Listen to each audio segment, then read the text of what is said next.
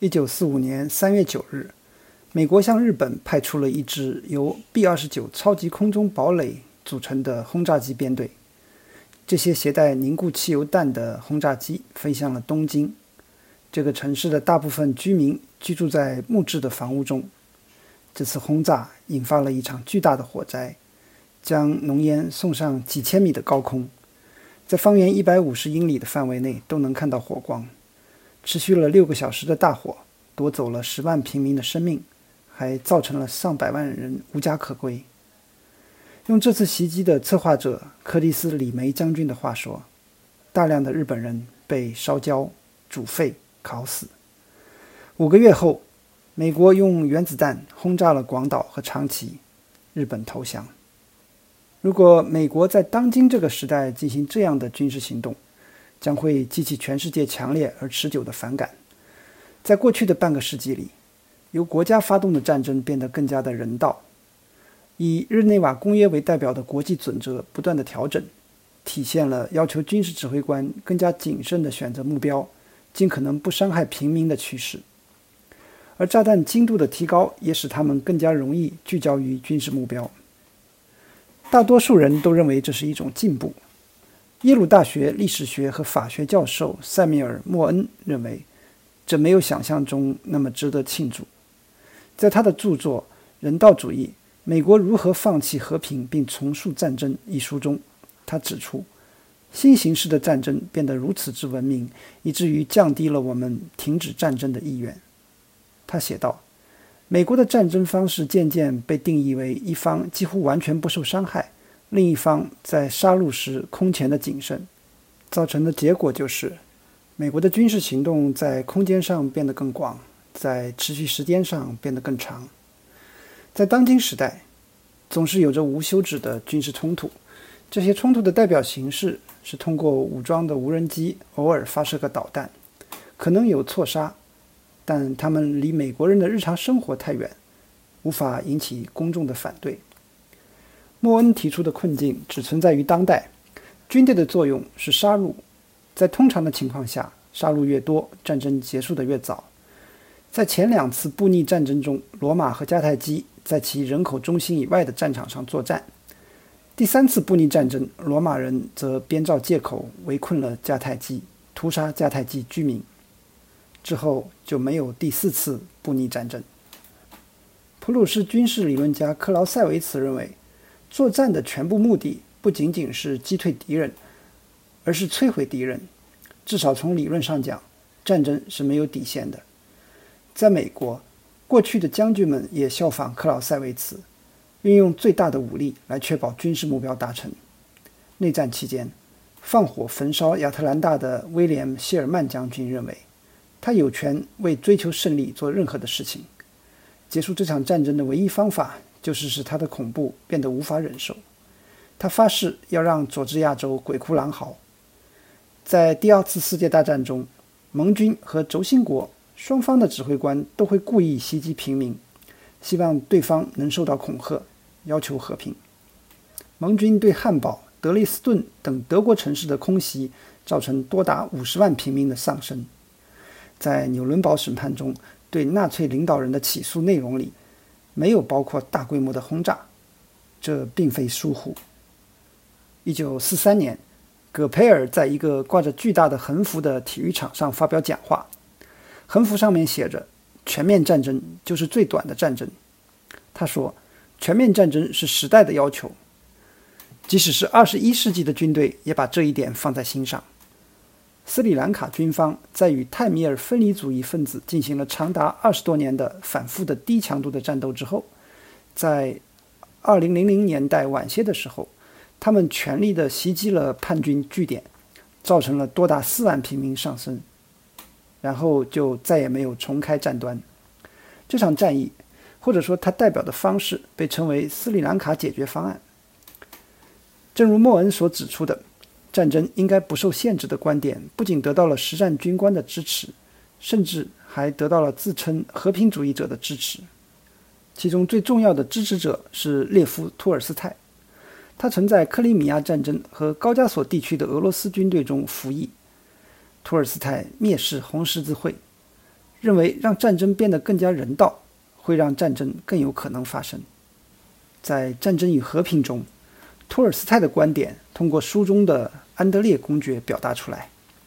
他在奥斯特里茨战役与拿破仑军队作战时受伤，然后有了这样的内心独白：他们跟我们谈论战争规则、骑士精神、休战期、对伤亡者的怜悯等等，这些都是废话。如果战争没有这种宽宏大量，我们就只会在值得去死的时候才去打仗。莫恩认为，美国的战争方式在本世纪已经发展到托尔斯泰所担心的状况，战争得到了美化，以至于可以在任何地方、任何时候发动战争。一九九九年，莫恩在白宫实习，当时北约在没有得到联合国授权制裁的情况下，在科索沃发动了一场轰炸行动，以阻止几乎肯定会发生的大规模屠杀。当时他支持干预行动。直到后来，他才意识到，这成了一场无休止的战争的早期阶段。特别是在2001年9月11日之后，全球反恐运动开始以后。但是莫恩说，这个困境的真正根源可以追溯到越南战争的暴行，包括美莱村大屠杀，以及在越南和柬埔寨经常发生的使用凝固汽油弹的轰炸行动。电视上报道的这些恐怖画面。使美军重新思考他们的无限制的战争方式，这导致国际社会在一九七七年更新了日内瓦公约。早期的公约要求保证囚犯和伤病员的待遇，并且限制使用平民作为人肉盾牌的做法。附加的议定书则禁止无差别的攻击平民、破坏民用设施和伤害平民。对莫恩来说，这些标准的更新预示着一个新的战争时代。他写道，在日内瓦公约增加了这个附加议定书之前，基本上可以说没有战争法。事实上，另一方面，战争中的克制准则可以追溯到古希腊和古罗马，即使这些准则并不总是得到遵守。自1860年代以来，美国军队一直禁止酷刑和肆意破坏。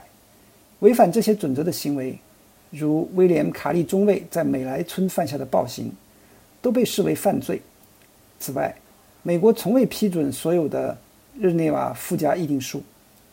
美军在战争中的克制还另有原因。尽管如此，对军事行动的人性化是一个真实发生的变化。如今，在美国军方指挥官考虑采取行动时，军事律师要决定是否符合人道主义法。有时候，这种克制非常极端。二零一零年。斯坦利将军收紧了在阿富汗发动空袭的规则，他的部队抱怨因此而陷入了险境。莫恩反对这样的法律准则，还有另外一个原因，他认为这些标准已经抑制了可能呼吁政客出来结束冲突的那些公众的呼声。他写道：“人道主义的战争是给那些没有在一开始就制止战争的人们的一个安慰奖。”除了像托尔斯泰所说的。经过人性化处理的军事行动会导致更多的战争。莫恩进一步认为，战争中最邪恶的不再是非法杀戮或是痛苦，相反，战争中最糟糕的事情是美国在世界上居于主导地位的主张。莫恩的书中反对的目标不是战争贩子，而是反对侵犯公民权利和人权的律师和人道主义者。在伊拉克战争期间。布什政府折磨被拘留者的政策，通过阿布格莱布监狱的照片被揭露，遭到了广泛的反对。但莫恩认为，这种抗议实际上产生了一种反常的效果：战争清洗了耻辱，对虐待和暴行的愤慨完全分散了人们对整个反恐战争的不道德性的注意力。一定要在反对酷刑和反对战争之间做出选择吗？莫恩认为。反对战争罪行会使我们对战争本身这个罪行视而不见。如果这是一个经验性的说法，那么它与事实相矛盾。入侵伊拉克确实激发了全世界的示威游行。莫恩认为，公众的强烈抗议本来可以阻止战争，而根据调查结果判断，直到阿布格莱布事件曝光之后，大多数美国人才开始认为这场战争是一个错误。莫恩的立场可能会导致我们反对用更小、更精确的炸弹袭击敌人目标，因为这些炸弹不会激起足够的公众愤怒。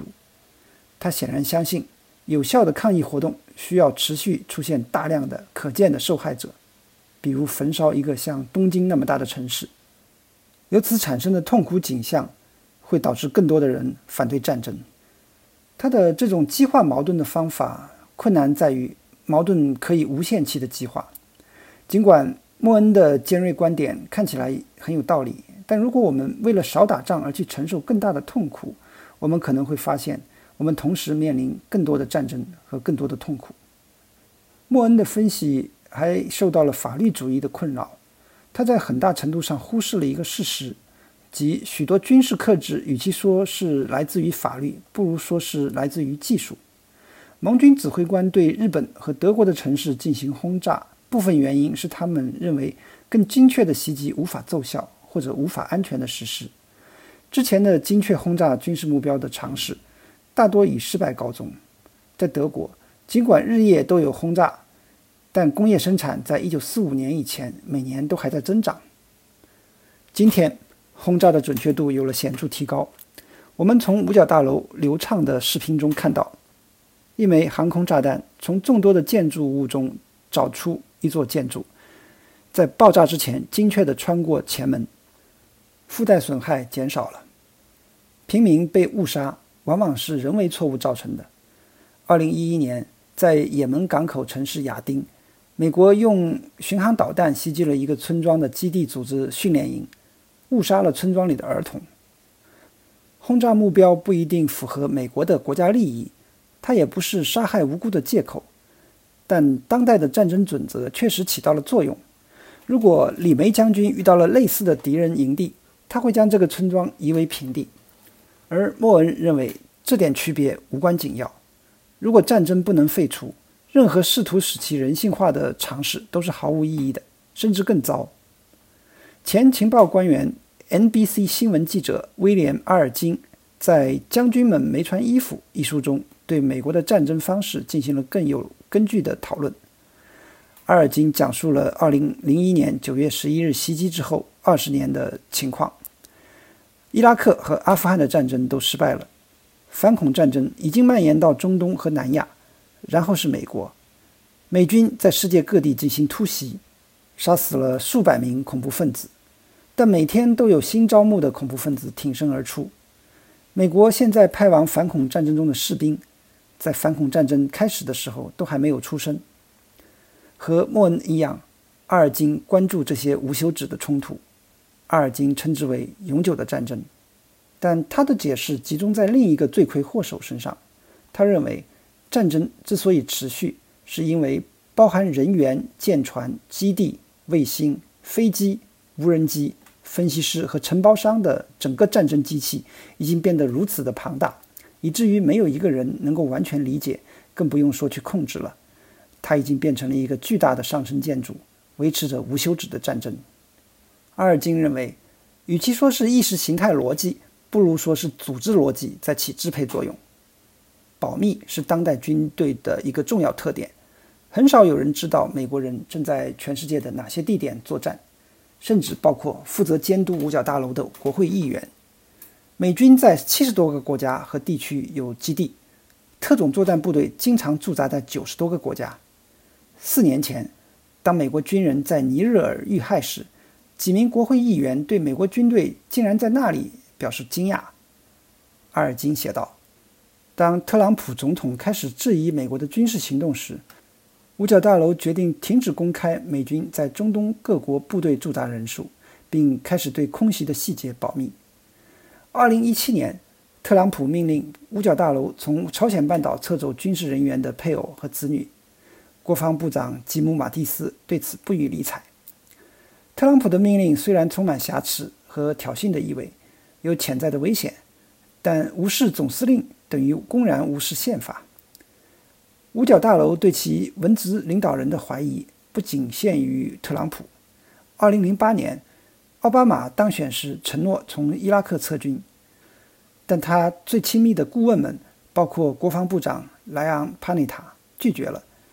奥巴马对阿富汗战争升级的怀疑，导致了他与将领们的摊牌，而且显然将军们赢了。在他的反恐顾问约翰·布伦南的支持下，奥巴马主持了无人机计划的大规模扩展。帕内塔和布伦南都是国家安全机构的重要人物，这是一个由数千人组成的机构，这些人在政府内外流动。不论是谁掌握这个机构，他们的使命都是要让战争这台永久机器持续运转。这台机器在持续的轰鸣，尽管时有失败的记录。在《战争的另一面》一书中，军事历史学家维恩·里、安东尼·卡尔森、大卫·普雷斯顿和大卫·希尔贝研究了2010年阿富汗的马库安战役，生动地概括了美军对该国糟糕的适应能力。即使在那里已经战斗了九年，进攻马库安的士兵背着昂贵的装备，当他们像一群移动迟缓的外星人一样艰难跋涉的时候。敌人已经悄悄地离去了，而那些流离失所的平民们返回之后，发现他们的村庄被夷为平地。而这次行动被视为对塔利班的胜利。美国庞大的情报机构也有着令人沮丧的无能记录，他没有预料到九幺幺袭击、阿拉伯之春和随后的内战、伊斯兰国的崛起，或者是金正日去世之后的权力交接。阿尔金引用帕内塔的话说：“帕内塔在担任中情局局长之后，错愕地了解到，该机构有多少人在忙于基地组织的工作，而忽略了同样影响未来的气候、政府治理、食品和健康的问题。有时候，在战区，情报部门和军方追求的目标完全相反。2009年，在阿富汗，当美国军官在领导根除阿富汗政府腐败的运动时，中情局还在给政府里最腐败的政治家艾哈迈德·卡尔扎伊付工资。尽管自第二次世界大战以来，美国军队没有赢得过一场重大战争，但它仍然是美国人生活中最受尊敬的机构。事实上，如果没有征兵，只有极少数的美国人会成为其中的一部分。真正加入的人不成比例地来自于工人阶级家庭。近年来，在美国的战争中丧生的私人承包商数量已经开始超过在役军人上升的数量，这是另一个有助于将战争远离新闻报道的因素。随着军队开始依赖计算机网络和高科技，需要招募的新兵将更少。阿尔金写道：“美国的方式是让战争隐形，不仅因为反恐要求保密，还因为军方认为美国公众不想知道这些，因为他们不准备牺牲。”莫恩认为，美国的力量是世界上唯一的邪恶力量。阿尔金则担心这台永无止境的战争机器与美国的战略利益相冲突。他认为，基地组织和类似的组织在亚洲和非洲的蔓延，是试图摧毁他们的战争的直接后果。每一次杀死了无辜者的无人机袭击，都会招来新一轮的恐怖分子新兵。这一过程类似于伊拉克战争早期发生的情况。当时，军队在逊尼派阿拉伯村庄中采用的高压战术，将一次小规模的叛乱转变成一次大规模的叛乱。当阿尔金主张建立一个全球安全指数时，他就没有那么有说服力了。该指数用类似道琼斯工业平均指数的方式来衡量安保方面的事务。